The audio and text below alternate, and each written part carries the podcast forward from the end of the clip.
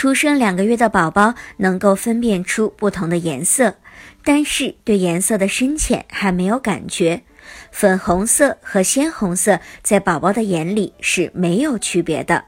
另外，此时的宝宝会经常注视妈妈的脸部，不过维持的时间也不长。还有，宝宝此时的听觉特别的敏锐，所有的声音都能够引起宝宝的关注。宝宝甚至能够听出另外房间里妈妈的声音。